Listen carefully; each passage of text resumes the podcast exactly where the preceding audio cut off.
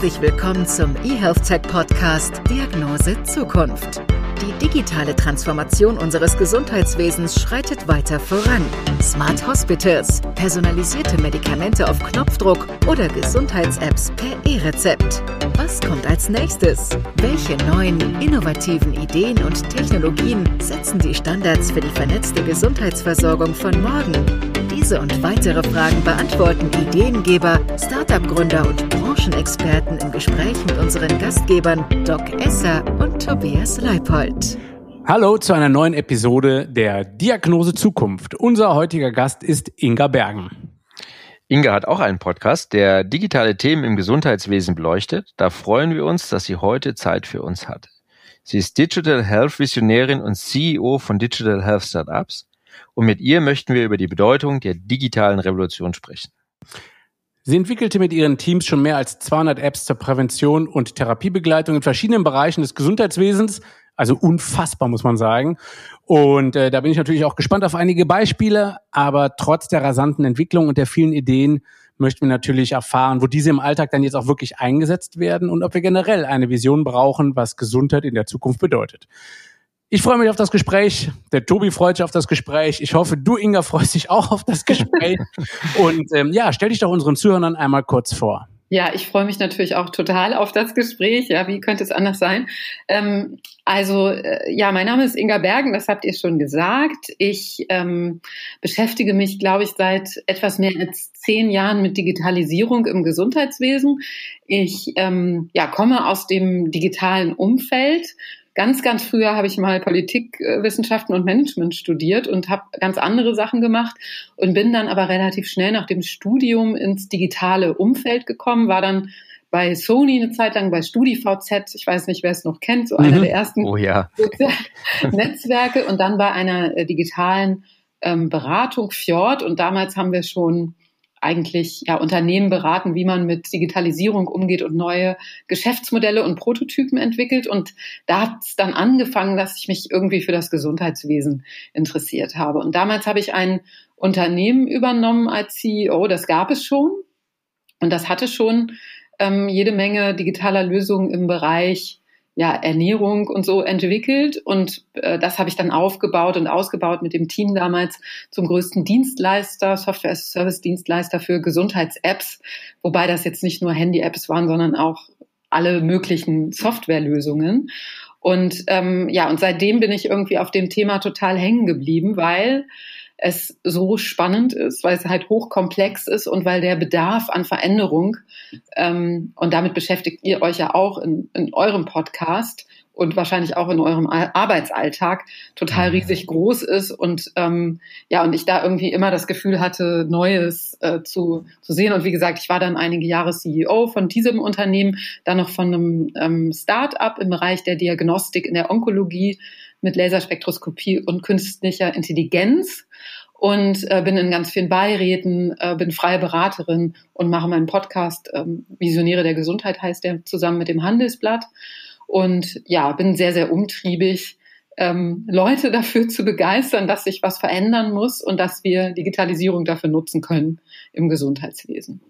Komisch, das merkt man kaum, dass du umtriebig bist. Jetzt hast du gerade gesagt, ähm, es muss sich was verändern. Ähm, wo siehst du den Bedarf oder wo hakt es nach deiner Meinung? Ja, also äh, wo fangen wir da an? also, ich lehne mich zurück. Ja, vorne.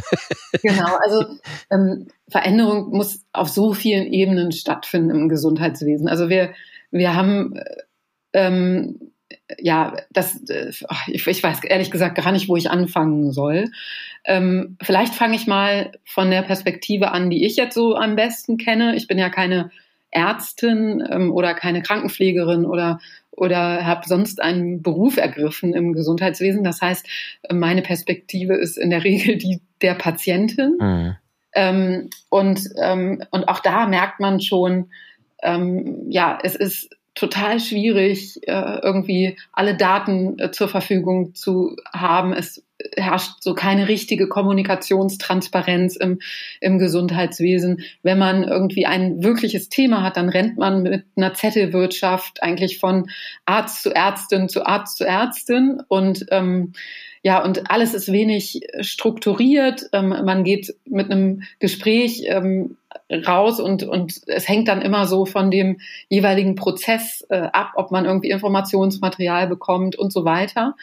Ähm, das ist so die eine Sache. Und zum Zweiten merkt man auch, dass an vielen Stellen des Gesundheitswesens ja so krasse Überarbeitung herrscht, ähm, dass die Leute wirklich so ja kurz vom vom Burnout stehen und ähm, und dass es einfach nicht so gut gemanagt ist. Und ich glaube, an, an beiden Fronten kann Digitalisierung total helfen. Also einmal äh, orientiert an der Patient Journey, also an, an dem, was man als Patient oder Patientin durchlebt. Äh, wenn man da wirklich schauen könnte, so wie es jetzt auch die ja, Gesetze, die in der letzten Legislaturperiode erlassen wurden, wie die eigentlich die Grundlage dafür schaffen, dass wir diesen Prozess digitalisieren können, dass es eine digitale Patientenakte gibt, dass man mit Ärztinnen und Ärzten digital kommunizieren kann, ähm, dass es Gesundheits-Apps gibt, die äh, vielleicht wie so ein kleiner Coach in der Hosentasche funktionieren und einem bei bestimmten Krankheiten helfen. Und dann eben aber auf, auch auf der anderen Seite, ähm, wo man Digitalisierung dafür nutzen müsste, um äh, wirklich Pflege- und Fachpersonal zu entlasten und diese bürokratischen Hürden und diesen bürokratischen Workload zu minimieren. Und da sehe ich halt Riesenpotenzial, äh, aber da stehen wir natürlich total am Anfang im Moment. Das ist noch dein, also so siehst du das auch wirklich, ja, dass wir so ein bisschen steinzeitmäßig sind, was die Digitalisierung in der Medizin angeht? Ähm, ich würde tatsächlich ja, also ja. Noch einen Schritt vorher. Ja, doch, ich, ich, ich glaube, also ja. Ähm, und, und was halt, was es halt nicht so einfach macht, ist eben das komplexe Gesundheitssystem in Deutschland. Mhm. Ne? Ähm, weil Digitalisierung bedeutet halt einfach auch einen riesigen kulturellen Wandel. Ähm, Digitalisierung macht halt vieles transparent, was vorher gar nicht transparent war. Und ähm, Prozesse können und müssen neu organisiert werden. Und das bedeutet wirklich total viel Veränderung, auch von den ähm, etablierten Akteuren. Und ich glaube, das ist halt einfach wahnsinnig schwierig, weil da total krasse Beharrungskräfte am Werk sind, ähm, die ähm, da ähm, wahrscheinlich zum Teil auch zu Recht ähm, ja einfach auch Angst vor haben, ne, dass es bestehende ja bestehende Machtstrukturen auch ein Stück weit verändert. Du hast es ja selber gesagt, du bist keine Ärztin, du kommst eigentlich jetzt nicht aus dem, ja, ich würde mal sagen, am Patienten arbeitenden Bereich. Ähm, was hat dich denn da so fasziniert jetzt an der Digitalisierung im Gesundheitswesen? Und vor allen Dingen denkst du, du hast vielleicht dadurch einen objektiveren Blick vielleicht auf das Gesundheitswesen? Ja, also wie gesagt, ich, ich hätte es gerne, wenn ich das nächste Mal wirklich eine irgendeine eine ernsthafte Erkrankung habe, dass ich, ähm, dass ich in eine äh, Klinik gehe, dass meine Daten dort zur Verfügung stehen, dass meine Krankengeschichte da zur Verfügung steht, dass ich ähm, transparent nachvollziehen kann, ähm, wie welche Diagnose gestellt wurde, welche Ableitungen sich daraus ähm, ergeben, welche Leitlinien es dafür gibt, ähm, was äh, ein Arzt oder eine Ärztin zum Beispiel meint, wenn er oder sie sagt, äh, bitte gesünder essen und mehr bewegen. Ja, da hätte ich dann gerne eine konkrete Hilfestellung.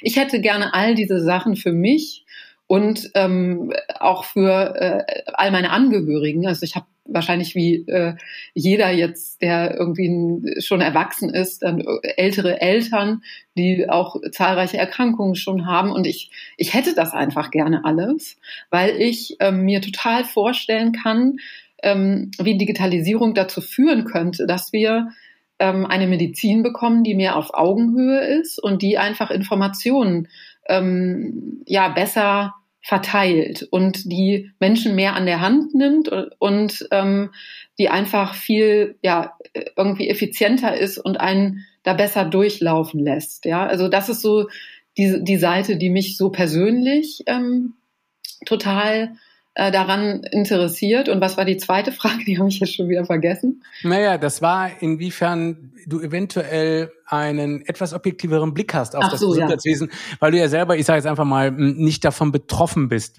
Mein Blick wird sicherlich ziemlich gefärbt sein, weil ich ja. äh, sowohl positive wie auch negative Erfahrungen mit Patienten gemacht habe, aber auch mit anderen Kollegen, Kolleginnen oder mit der Pflege ähm, oder auch dem Gesundheitswesen von oben, also von der Politik. Mhm. So, du kommst von außen und schaust drauf.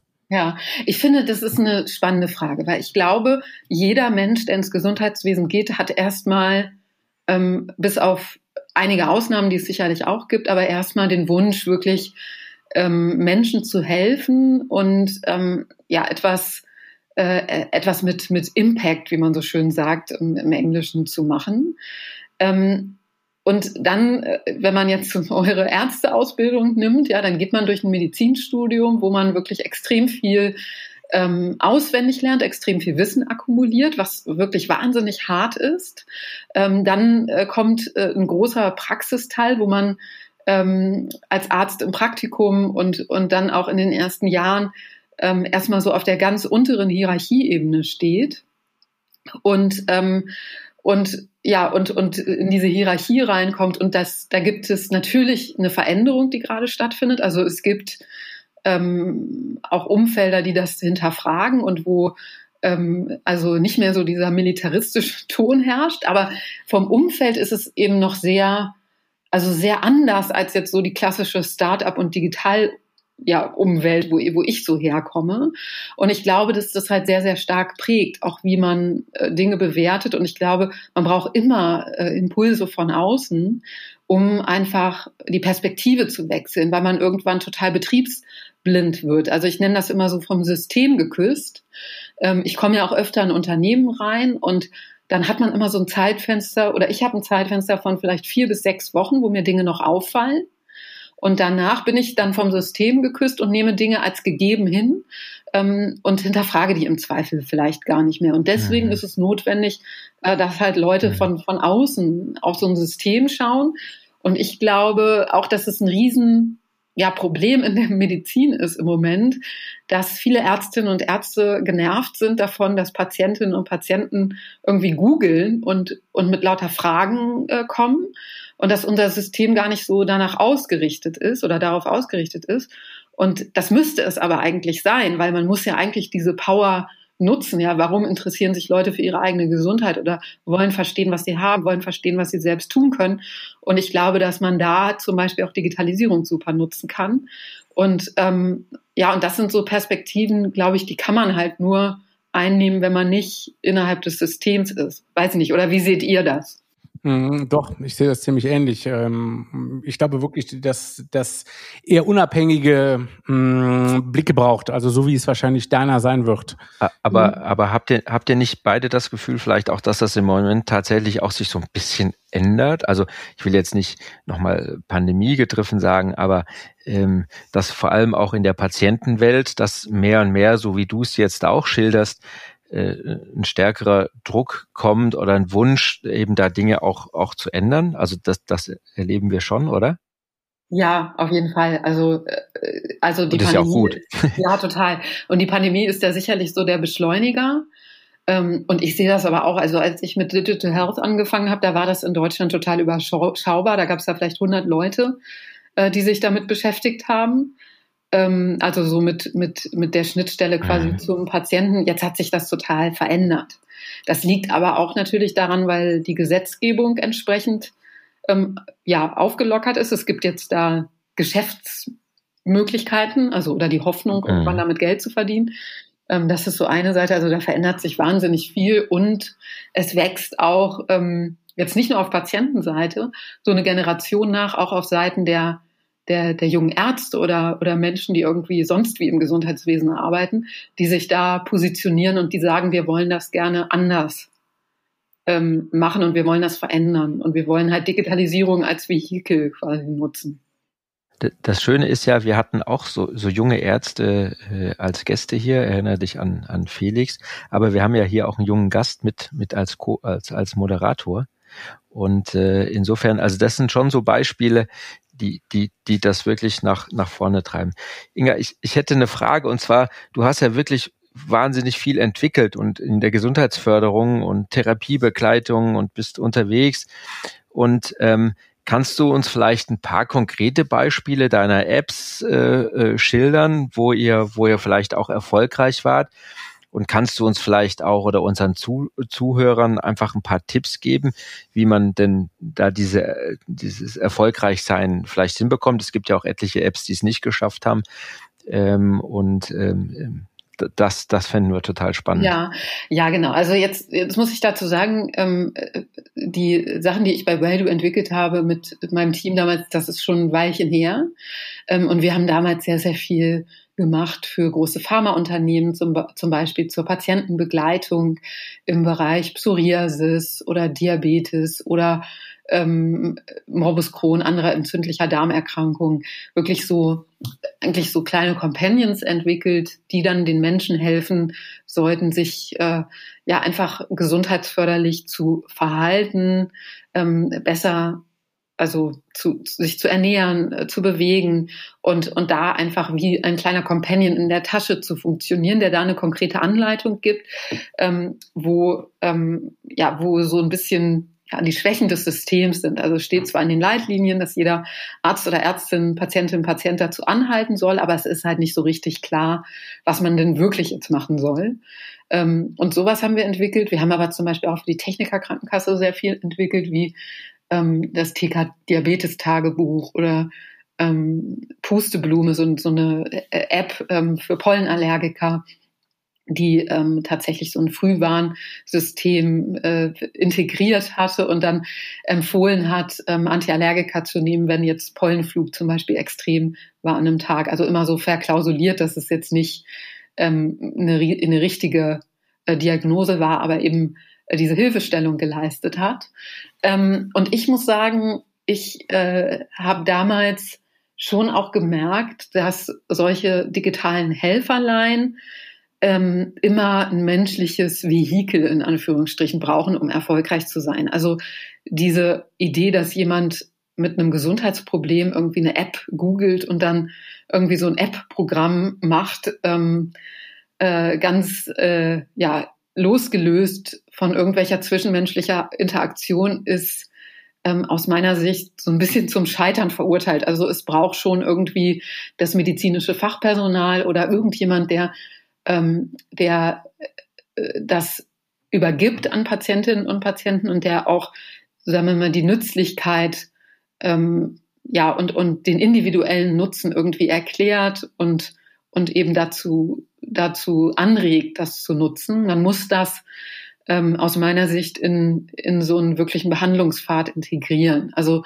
ich glaube nicht wirklich an Apps als Standalone. Ich habe jetzt eine, weiß ich nicht, eine depressive Verstimmung und dann dann äh, lass mir eine App verschreiben und, und nutze die dann, sondern es muss äh, sich irgendwie einbetten in menschliche Nähe. Also versteht ihr, was ich meine? Ähm, absolut. Ich habe ebenfalls eine App getestet, die es äh, per Rezept ähm, zu erhalten gab. Und ähm, ich muss mal, es ging da vor allen Dingen um den Tinnitus und was man da machen kann. Mhm. Äh, die ist sehr gut aufgebaut, also die ist auch letztendlich ihr Rezept wert oder das Geld, was die Entwickler dafür haben wollen pro Monat. Aber es fühlt sich dennoch schräg an. Ja, also du hast dann hier zu Hause, äh, rufst du so eine App auf und die macht mit dir dann im Prinzip so eine Art kleine Verhaltenstherapie. Ähm, das kann jemand wie ich, glaube ich, ganz gut machen, der aus dem Gesundheitsbereich kommt und der sowieso dann, äh, dann ein bisschen mehr Ahnung hat als vielleicht der Komplettleihe. Aber generell mag ich natürlich da immer noch mal das äh, gesprochene Wort von dem jeweiligen Experten, der mir dann eben auch erklärt, ähm, in meinen eigenen Worten dann vielleicht auch, warum ich jetzt was jetzt mache gegen meinen Tinnitus. Äh, auch wenn die App wirklich toll gemacht war, habe ich genau das gleiche Gefühl, wie du es beschrieben hast. Äh, als Standalone fühlt sich das nicht richtig an, sondern es nee. muss einfach richtig gut eingebettet sein. Genau, das Aber es gibt ja ja, genau. Aber du hast es ja gerade gesagt, es gibt ähm, ziemlich viele ähm, Applikationen für Patienten, äh, zum Teil dann eben, hast du eben auch schon erwähnt, verklausuliert hinsichtlich Therapieempfehlungen, weil das darfst du ja nicht machen. Im selben Moment bist du ja Medizinproduktgesetz. Mhm. Jetzt seid ihr aber mit Magnosco nochmal einen Schritt weiter. Äh, Hautkrebsdiagnostik. Ich kenne es von einigen anderen Firmen auch, die das versuchen, über die KI zu nutzen. Das funktioniert ja auch richtig, richtig gut. Kannst du uns jetzt mal nur in, mit Blick auf Magdosto erzählen, wie das funktioniert und wo das schon im Einsatz ist? Ja, also ich wollte tatsächlich noch, noch einen Punkt ergänzen zu den, zu den Apps und zu den Erfolgsgeheimnissen von Apps und dann komme ich da gleich drauf. Ähm, ich glaube, ein Problem, was wir in Deutschland auch haben, sind ähm, sehr extrem ausgelegte Datenschutzanforderungen, ähm, die zum Teil dazu führen, dass äh, der mhm. Datenschutz extrem ist, aber dass ähm, Apps, äh, die eigentlich einen ja, super Effekt hätten, wie die elektronische Patientenakte, äh, sehr schwer einsetzbar sind, weil sie wirklich ähm, echt viel Zeitaufwand erfordern. Also äh, um sich da mit zurechtzufinden, sich da überhaupt anzumelden. Und äh, da gibt's ja auch Forderungen, zum Beispiel vom Bundesdatenschutzbeauftragten, mit so einer feingranularen Entscheidung, dass man zuteilen muss, welche Informationen welcher Arzt irgendwie bekommen kann. Und wenn ich mir jetzt vorstelle, meine demente äh, Mutter, ähm, äh, sitzt beim Arzt und muss irgendwie diese, diese App dann bedienen, ähm, wo ich schon Schwierigkeiten habe, dann ist das halt auch total am Bedarf vorbei entwickelt. Und so können dann Themen eben auch nicht fliegen. Und ich glaube, da brauchen wir dringend mehr Pragmatismus, dass wir Nutzerfreundlichkeit und, und dass man es eben auch anwenden kann, ähm, auch eben als, als wichtiges äh, ja, Element begreifen und nicht nur das Thema Datenschutz, Datensicherheit. Das wollte ich noch dazu sagen. Mhm, sehr gerne. Und, ja. ähm, und zum Thema Magnosco, ähm, mit Magnosco, Magnosco fand ich damals total spannend. Ähm, das, das war ähm, ein Startup, das hatte sich ausgegründet ähm, aus einem Unternehmen. Es war so ein Forscherteam und die hatten ein Gerät entwickelt zur Diagnostik von Hauttumoren mit Laserspektroskopie und künstlicher Intelligenz. Ähm, und äh, die künstliche Intelligenz, die Magnosco entwickelt hat, die basiert auf ähm, eben dieser Laserspektroskopie, also auf äh, Laserlicht und den Messdaten, die man dann ähm, daraus ähm, generiert, ähm, wenn man dieses Gerät quasi auf die Haut aufsetzt. Also keine klassische KI jetzt mit Bilderkennung, ähm, die irgendwie versucht, Bilder von Hautoberflächen dann in, in Richtung einer Diagnose auszuwerten. Ähm, und das war für mich total interessant, ähm, so ein, so ein KI-basiertes Produkt auch auf den Markt zu bringen, weil wir immer unsere eigenen Daten erhoben haben in unseren eigenen Studien und das ähm, jeder, der schon mal äh, KIs entwickelt hat und Daten dafür braucht, um das zu füttern, äh, weiß, wie schwierig das ist, wirklich Daten einheitlicher guter Qualität ähm, zu bekommen. Und das war natürlich bei Magnosco total super. Ähm, man muss aber auch sagen, dass das äh, Produkt was wir dann entwickelt und auch auf den Markt gebracht haben, das war so teuer wegen der Komponenten, dass dass ähm, man es nochmal neu zulassen musste, günstiger, um überhaupt ein, äh, ja, einen funktionierenden Business Case zu haben. Und das macht das Team auch gerade. Ähm, und das ist nicht so mein Thema, ähm, die, die wissenschaftliche Entwicklung. Deswegen äh, habe ich das auch abgegeben. Ähm, aber wir haben damals gesehen, wie ähm, ja, wie, wie groß der Bedarf ist von solchen technologischen mhm. Unterstützungsinstrumenten. Äh, und ähm, manche Ärzte haben wirklich gesagt, für sie ist das wie so eine Visualisierung eigentlich der ärztlichen Leistung. Also so ein, so ein Produkt zu haben, was, ähm, was etwas Nachvollziehbares wie so ein Algorithmus wirklich benutzt, um eine Diagnoseunterstützung zu leisten, hilft auch in Richtung äh, der Patientinnen und Patienten. Und wir haben damals auch ähm, Studien äh, ge gemacht, beziehungsweise wir nicht selber, sondern die hat ein Studienpartner von uns gemacht, ähm, die gezeigt haben, dass Menschen äh, einem Arzt oder einer Ärztin in Verbindung mit einem solchen ja, diagnostischen Instrument, einem Gerät, mehr vertrauen als einem Arzt, einer Ärztin alleine oder eben nur einem solchen Gerät. Und das ähm, fand ich auch total spannend, weil es letztendlich wieder das gleiche Fazit mich hat ziehen lassen. Digitalisierung funktioniert eben nur in enger Verzahnung ähm, mit dem medizinischen Fachpersonal eine absolut sinnvolle Applikation, wie ich finde. Du selbst warst bei über 200 Entwicklungen dabei. Ähm, es sind unheimlich viele auf dem Markt und ich persönlich finde auch ein Großteil davon absolut schwachsinnig. Äh, ganz ehrlich. Ähm, also dieses komplett Durchtracken von Menschen hat eben aus meiner Sicht nicht nur Vorteile. Nichtsdestotrotz eben gerade die, die jetzt auch so mm, zugelassen werden über das Medizinproduktgesetz, finde ich äh, sensationell. Aber jetzt mal so deine persönliche Meinung. Also du hast wahrscheinlich viele, viele gute Apps gesehen, aber waren da auch welche dabei, wo du gesagt hast, ey, das braucht jetzt echt keiner und da geht es eigentlich mehr um das Geld machen? Ähm, da muss ich jetzt tatsächlich gerade mal überlegen. ähm, das ist so interessant, weil äh, bei mir ist das eher so, das ist dann gar nicht so die App selber, weil ich ja so gut vernetzt bin im Gesundheitswesen, ähm, dass ich einfach manchmal auf Leute treffe, äh, denen ich nicht so unbedingt ja so lautere Motive zutraue. Ich finde es im Gesundheitswesen immer am besten, wenn jemand äh, eine intrinsische ja, äh, Motivation hat, die eben nicht nur äh, das schnelle Geld ist. Ähm, und das ist immer eher so der Blick, dass das, das, das ist gar nicht so auf der App-Ebene zu finden dann bei mir oder auf der, auf der Produktebene, sondern ich gucke dann eher so kritisch, weil ich denke, da sind einfach Leute dahinter, denen würde ich jetzt nicht unbedingt so gerne äh, mein, mein Thema irgendwie so anvertrauen. Ja, mhm. das, so ist das bei mir eher.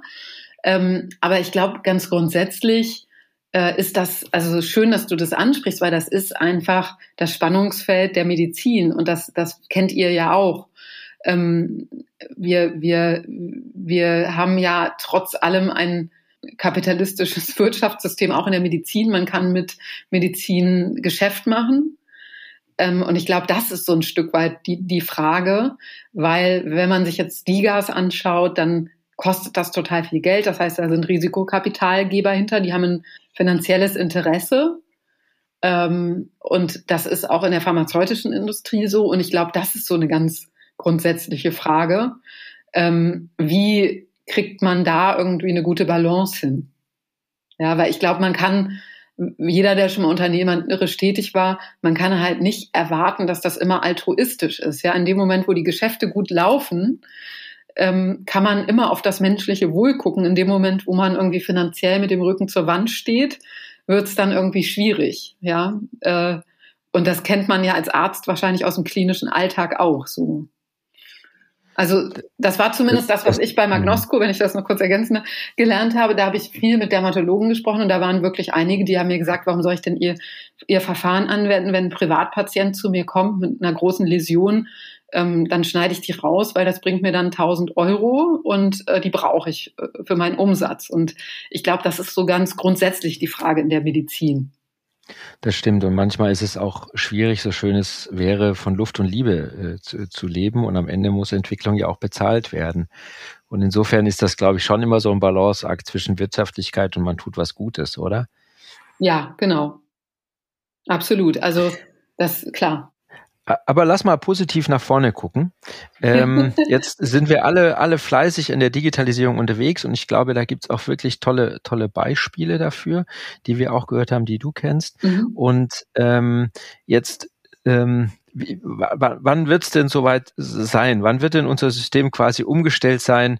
Ähm, wann, wann, wann werden wir denn sozusagen auch die digitalen äh, Entwicklungen so bei uns haben, dass wir sie brauchen, aber genug das Menschliche noch natürlich unterwegs ist. Ja. Was denkst du? Ähm, also, äh, da das ein kultureller Wandel ist, der auch nicht auf Knopfdruck passiert, weil ähm, die ganzen Kompetenzen ja heute auch noch gar nicht so da sind. Also wir haben ja in Deutschland ein fragmentiertes System. Wir haben ganz viele kleine Krankenhäuser, viele einzelne niedergelassene Ärztinnen und Ärzte. Und diese ähm, Akteure im System, die müssen jetzt alle digitalisierungsfähig werden. Und das ist eine riesige Mammutaufgabe.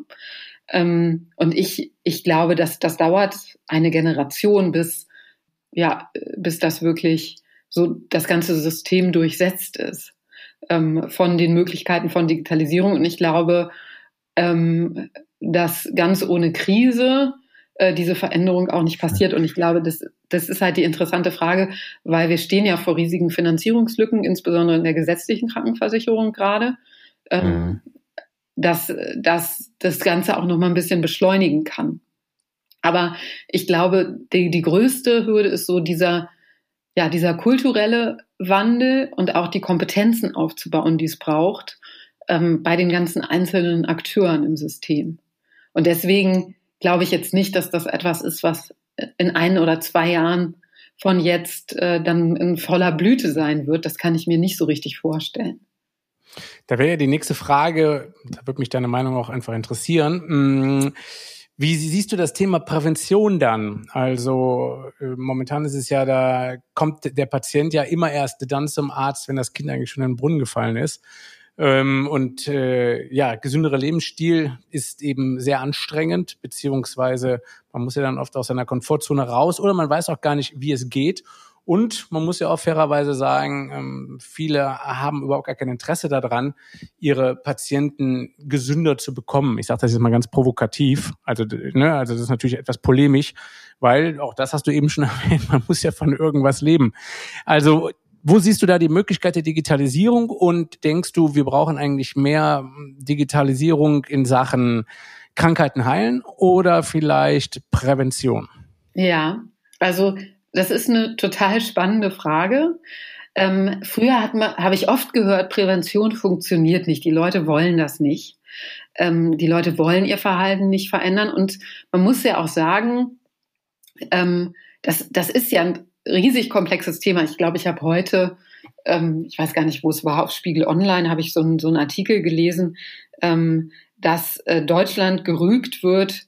Nee, ich glaube, die Zeit war es ähm, äh, dass Deutschland gerügt wird, weil ähm, die Ernährungspolitik in, in Deutschland ähm, ja mangelhaft ist ähm, und eben dazu führt, äh, dass äh, Menschen sich nicht so gut ernähren können, ja, weil es in Schulen oder Universitäten oder in Kantinen oder was weiß ich kein gesundes Angebot gibt. Und Ernährung ist ja zum Beispiel ein großer Teil der Prävention.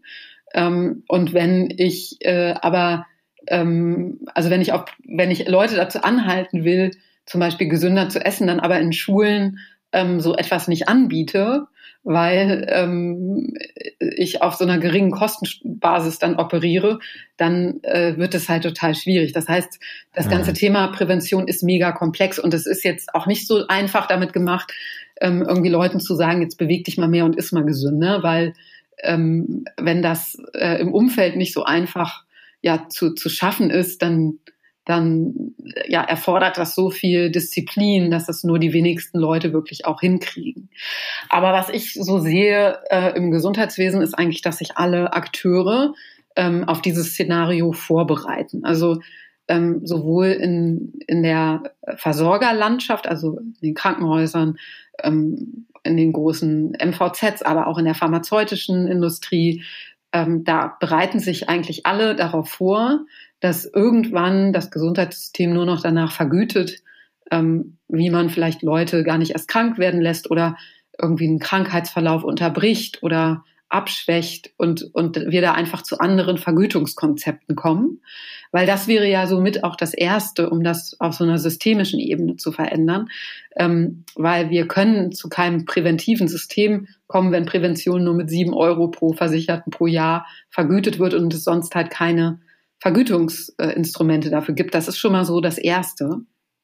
Ähm, äh, ich, ich finde halt spannend, weil das Thema, weil ich glaube, das Einfallstor ist ähm, die sogenannte Sekundärprävention. Also das, was passiert, wenn man schon eine Krankheit hat, also wenn man zum Beispiel einen Herzinfarkt hatte oder eine Krebserkrankung, dann ist es ja so, dass wir aus Studien wissen, dass wenn Menschen sich dann bewegen, äh, wenn ihre Ernährung umstellen, dass die ähm, einen ganz äh, äh, viel oder einen viel, viel besseren Krankheitsverlauf haben ähm, weniger Hospitalisierungsquote, weniger schnell versterben und so weiter. Und äh, da ähm, tut sich schon einiges und da ähm, gibt es auch eben Anreize im System und da gibt es auch sogenannte DIGAs, die dann, also diese digitalen Gesundheitsanwendungen, zum Beispiel für Herz-Kreislauf oder für Krebspatienten, die genau da schon ansetzen. Ähm, und das ist für mich so ein bisschen das Einfallstor. Ähm, und ich äh, würde das total begrüßen, wenn wir irgendwann dahin kommen, dass ähm, ja, dass, dass jedem Menschen die Möglichkeit gegeben wird, wirklich ein gesundes äh, Leben zu führen. Ähm, aber es ist ein echt schmaler Grad, ähm, weil die Frage, die sich dann schnell stellt, ist, haben wir das Recht, vollen Bewusstseins äh, unsere Gesundheit zu ruinieren? Also äh, dürfen wir saufen und rauchen und den ganzen Tag vor der Glotze sitzen und Chips essen? Ähm, oder äh, werden wir dann in Zukunft dafür sanktioniert, ja, per, per Gesetz und, und müssen dann mehr bezahlen in die oder werden dann einfach nicht mehr behandelt oder so. Ne? Das, das ist so ein bisschen, das finde ich eine spannende Frage. Ja, ähm, nicht schon wieder Chips, ne? Also das, das ist natürlich äh, genau. Ähm, jetzt haben wir ganz viel über Patienten gesprochen. Mhm. Ähm, lass uns doch nochmal auch einen Blick auf die Akteure in den Kliniken, Praxen, Pflegeheimen richten. Da haben wir auch sehr viel erfahren. Ähm, ähm, bei Digitalisierung sind wir immer schnell beim Patienten. Mhm. Was glaubst du, muss sich denn da vielleicht noch tun oder was tut sich denn da besonders gerade? Ähm, lohnt sich denn da auch einen Blick drauf zu haben? Du, du, worauf? Auf die Patienten? In, in Bezug auf Digitalisierung nee, und die Mitarbeiter. Die Mitarbeiter. Ja, also ja. Ähm, die, ein Großteil der, der, der Apps, die jetzt entwickelt und noch finanziert werden, sind für Patientinnen und Patienten. Aber ähm, ein, ich glaube, so ein Drittel ungefähr ist für, für äh, Mitarbeitende im Gesundheitswesen. Ähm, also ich, ich glaube, ähm, dass ähm, wir da total viel Potenzial im Moment verschenken ähm, wenn wir wenn wir dieses Thema nicht in, in, den ja so so in den Fokus setzen, weil ähm, wir ja in eine, in eine eigentlich in eine gigantische Krise im Gesundheitswesen reinlaufen. Also jeder kennt diesen Begriff Pflegekrise mittlerweile. Ähm, mhm. Die ähm, Mitarbeitenden im Gesundheitswesen sind chronisch ja überarbeitet, unterbezahlt und äh, haben aber gleichzeitig sehr viel ähm, ja auch bürokratischen Aufwand, ähm, und das wäre für mich so der erste Punkt, wo man wirklich gucken muss, ähm, wie kann man eigentlich Digitalisierung nutzen, um äh, für die wirklich das Leben zu erleichtern. Und ich glaube, das ist auch total spannend, ähm, ja mal zu betrachten aus der Perspektive, wie man eigentlich gute digitale Services entwickelt. Die entwickelt man nämlich immer unter Einbeziehung aller äh, Nutzerinnen und Nutzer und das sind auch sowas wie Pflegekräfte zum Beispiel. Ähm, und die sind ja so eigentlich sehr unterrepräsentiert in der Vergangenheit gewesen. Also da hat ähm, man quasi in diesem so hierarchischen System äh, im Krankenhaus hat man geguckt, okay, was ist für die Ärzteschaft ähm, gut, aber der, der Rest wurde ähm, ja in den seltensten Fällen mitgedacht. Und äh, wenn man jetzt aber an digitale Lösungen denkt, dann, ähm, dann müssen die ganz anders entwickelt werden, weil ähm, die häufig, und das war zum Beispiel bei meiner Glosko auch so, ähm, wer wendet so ein Gerät an, wer setzt das dem Patienten auf, das ist die Arzthelferin in der Praxis, ja. Und die muss das gut finden und muss das bedienen können und muss da irgendeinen Mehrwert drin sehen. Sonst ähm, sagt die äh, zu ihrem Chef oder ihrer Chefin, ich verstehe das nicht, ist mir zu kompliziert und damit ist das Ding irgendwie tot, ja. Ähm, mhm. Und, und das ist, finde ich, so interessant an Digitalisierung, dass es eben diese Akteure auch an die Oberfläche holt und da auch ganz klar ähm, ja, deren Bedürfnisse ähm, mit erfassen muss, ähm, um eben erfolgreich zu sein. Also ich sehe da eine total große Chance, aber ähm, ja, wir müssen das natürlich auch äh, mit dieser Zielsetzung eben angehen, Digitalisierung dafür zu nutzen, für Mitarbeitende im Gesundheitswesen die Arbeit dann zu erleichtern. Ja. Du selber hast einen Podcast mhm. und lädst natürlich auch immer interessante Gäste ein. Was hast du von diesen mitnehmen können, beziehungsweise ähm, ja, wie sehen die die digitale Zukunft in der Medizin im Gesundheitswesen? Ja, das, das finde ich äh, spannend. Also ich habe den Podcast mal angefangen, ähm, weil äh, in Deutschland sich ja viel beschwert wird darüber, wie äh, steinzeitmäßig wir sind. also eigentlich so, wie wir angefangen hatten im Gespräch. Ähm, und äh, es gibt aber sehr viele Vordenker. Es gibt Leute, die machen total spannende Dinge. Und dafür ähm, habe ich dann diesen Podcast angefangen, weil ich zeigen wollte, was es alles äh, Großartiges gibt. Und ähm, ich beschäftige mich eigentlich mit allen möglichen Themen, also sowohl mit ja, DIGAs, Apps auf Rezept, aber auch mit Zukunft der pharmazeutischen Forschung ähm, wird die Daten getrieben sein. Ja, wie kommen wir zu personalisierter Medizin irgendwann? Wie kommen wir weg von diesen äh, Blockbustern, ähm, die äh, im Großteil an männlichen Probanden untersucht werden? Wie hilft Digitalisierung dabei? Ähm, wie sieht eigentlich die Patient Journey, so ein Versorgungspfad in der Zukunft aus? Ähm, also das sind so Themen, mit denen ich mich beschäftige und ähm, das Coole ist, dass ich ja die Gäste immer einlade. Das heißt, ich äh, habe immer so je nach Interessensgebiet äh, lade ich mir dann Leute ein. Im Moment habe ich mich viel damit beschäftigt, wie eigentlich ähm, die Zukunft in der ambulanten und stationären Versorgung aussieht und wie es zukünftig läuft, wenn wir zum Arzt gehen oder äh, ins Krankenhaus und, und habe da halt so Vorreiter, Startups, die wirklich diese, diese Themen neu denken, dann ähm, interviewt. Genau, und das äh, ähm, finde ich äh, super spannend. Ich glaube, was man da halt lernen kann, ähm, ist je nach Themenfeld, dass jetzt einfach die Zeit dafür reif ist, solche Visionen und Ideen in die Tat umzusetzen. Hm. Ich glaube, das ist so also, mein Fazit, ja. Ja, aber ich glaube, das ist genau das gleiche Fazit, was Tobi und ich auch regelmäßig haben, oder Tobi? Auf jeden Fall. Und es ist einfach toll zu sehen, dass, dass tatsächlich jetzt auch was äh, vor, vorwärts geht. Und äh, das macht halt ganz besonders viel Spaß. Inga. Ja. Jetzt bin ich ganz gespannt. Nachdem wir nur wieder über Digitalisierung geredet haben, musst du uns jetzt einmal verraten, was ist denn eine absolute analoge Angewohnheit von dir, die du liebst und die sich definitiv nicht digitalisieren lässt? Ähm, also, ich gehe jeden Tag laufen.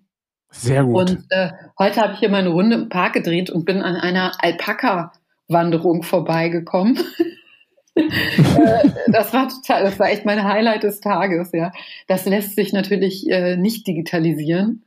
Ähm, also ich glaube, Zwischenmenschliches und das Erleben der Natur und solche Themen, das lässt sich alles nicht digitalisieren und bei allem Fortschritt und bei allen irgendwie Internetmilliardären, die sich ins All schießen lassen, ja, haben wir mhm. noch unsere wunderschöne Erde und, äh, und auch irgendwie äh, andere Menschen, um die wir uns kümmern müssen. Und ich glaube, das hat ja auch fast jeder in der Corona-Pandemie irgendwie gemerkt, wie wichtig das ist, dass man einfach zwischenmenschlichen Austausch halt hat.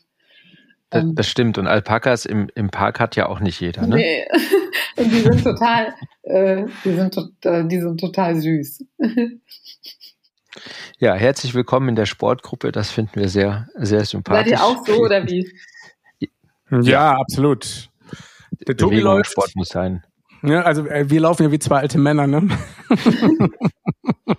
Wir arbeiten dran.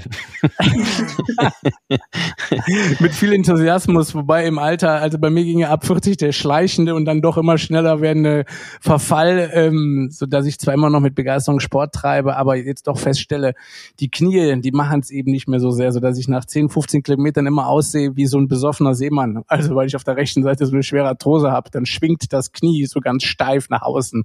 Aber ja. ich lasse mich da nicht abhalten vom Laufen. Ja, aber lieber Doc, das ist äh, äh schön zu hören. Ich hätte niemals gedacht, dass du schon 40 bist oder über 40 Ach, guck bist. mal, Tobias. Insofern, ähm, liebe Inga, ja.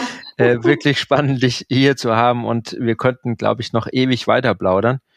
Ähm, aber wir, wir, wir hätten gern noch eine letzte Frage an dich und zwar, wie, wie deine persönliche Diagnose Zukunft lautet.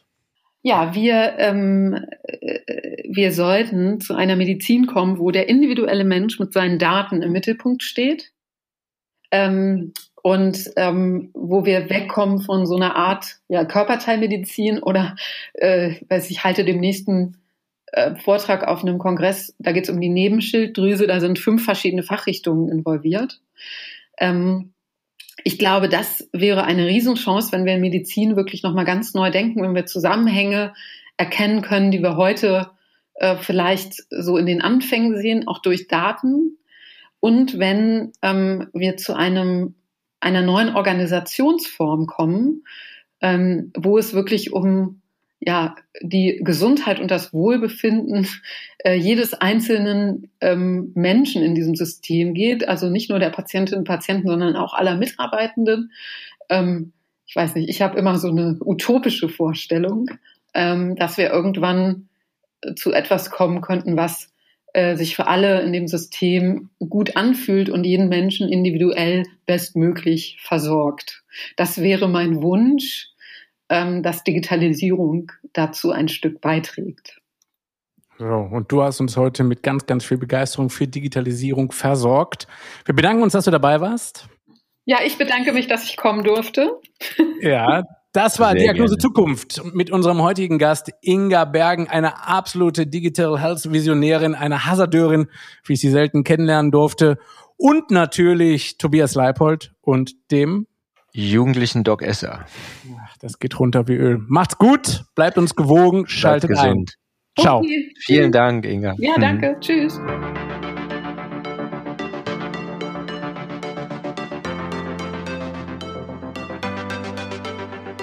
Wir hoffen, wir konnten Ihnen neue Denkanstöße geben und sind gespannt auf die nächste Episode Diagnose Zukunft.